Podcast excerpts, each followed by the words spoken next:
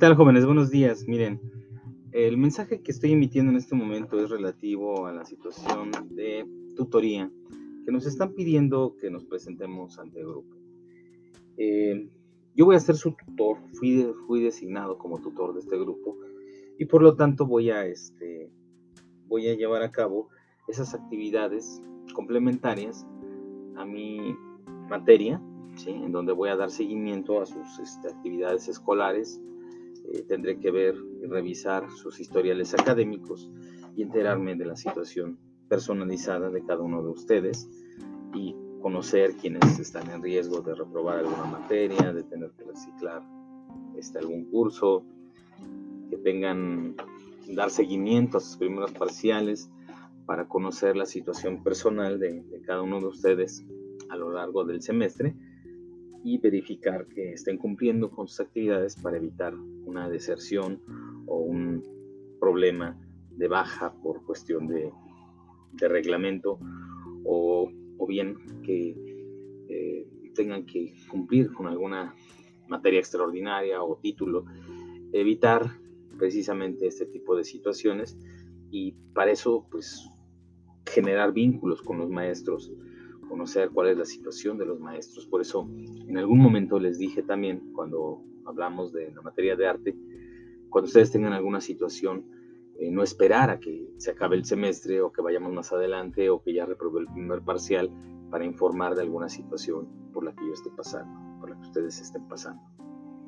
Entonces, no esperar ese tipo de, de situaciones para no agravar nuestra situación, porque si, si de por sí estamos pasando por un proceso difícil, y no estamos cumpliendo y no estamos informando cuando tenemos alguna situación, se convierte esto pues en vacío, porque el maestro no se va a enterar en realidad de que ustedes tengan realmente un problema. El maestro pues no va a conocer su situación y por lo tanto él cumplirá con su trabajo y dirá, tal alumno está haciendo esto, tal alumno está haciendo aquello. Pero hay que dar seguimiento, jóvenes. Es importante que ustedes estén informando también este, de situaciones que ustedes consideren este, fuera de, lo común. Este, vamos a suponer que haya maestros que estén solicitando tareas que no están dentro del programa, que estén pidiendo actividades que tampoco están dentro del programa. Y entonces para eso pues, hay que conocer nuestro guion instruccional. Todos los maestros debieron de haber presentado su plan de estudios al inicio de su, de su semestre. ¿sí? Entonces, de esta manera ustedes van a conocer sus planes de trabajo, cómo se va a evaluar una materia. Entonces, todo eso hay que darle seguimiento porque en ese sentido ningún maestro estaría entonces en derecho de poder cambiar los, este, la forma de evaluar porque son acuerdos de academia. Y entonces también ustedes tendrían que ir cumpliendo de acuerdo a esos, a esos este, acuerdos este, con, con actividades, asistencias, y solo en caso de que exista algo particular, como les digo, pues informarlo. No esperar a que se acabe el semestre, no esperar a que ya haya un problema con algún maestro, darle todo ese seguimiento y, tratar de sacar nuestro semestre lo más favorable para todos. Entonces de esta manera pues yo quedo a sus órdenes jóvenes, voy a estar, voy a tener un canal abierto dentro de nuestro grupo, eh, que va a ser el de tutoría, ahí en grupo 22 ustedes van a poder ver también que tenemos ese grupo este, de, tutoría.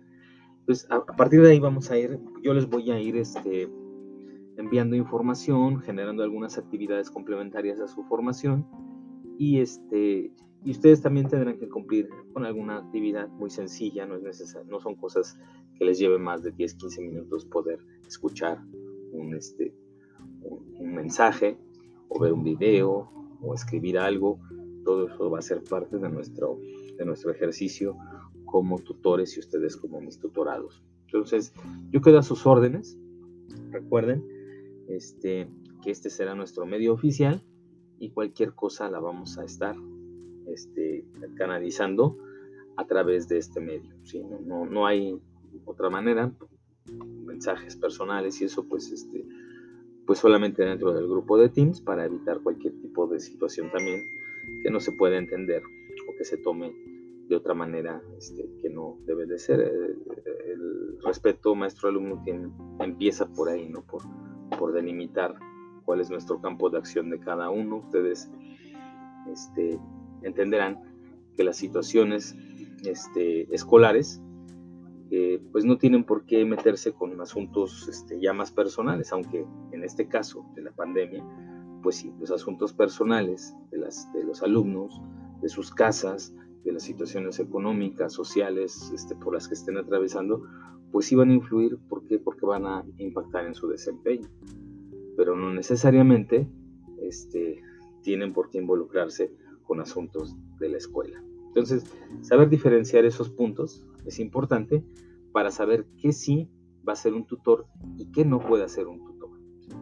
Cuáles son sus alcances, cuáles son sus limitantes y poder de esta manera pues este, tener un canal, ¿sí? que ustedes consideren verdaderamente a la tutoría como un canal de comunicación con otros sectores de la, de la comunidad este, universitaria, de la comunidad Prepa 1, y que yo funja en verdad como una especie de tutor, acompañante académico de sus actividades. Entonces, de esta manera, ustedes no deben de sentirse solos, desamparados o que no sepan con quién ir o quién les puede resolver algo.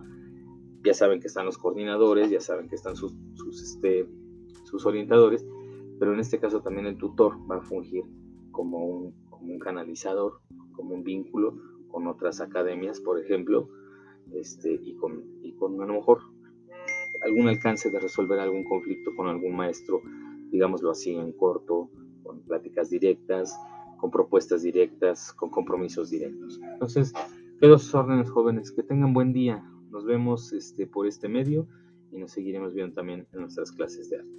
Cuídense. Buen día.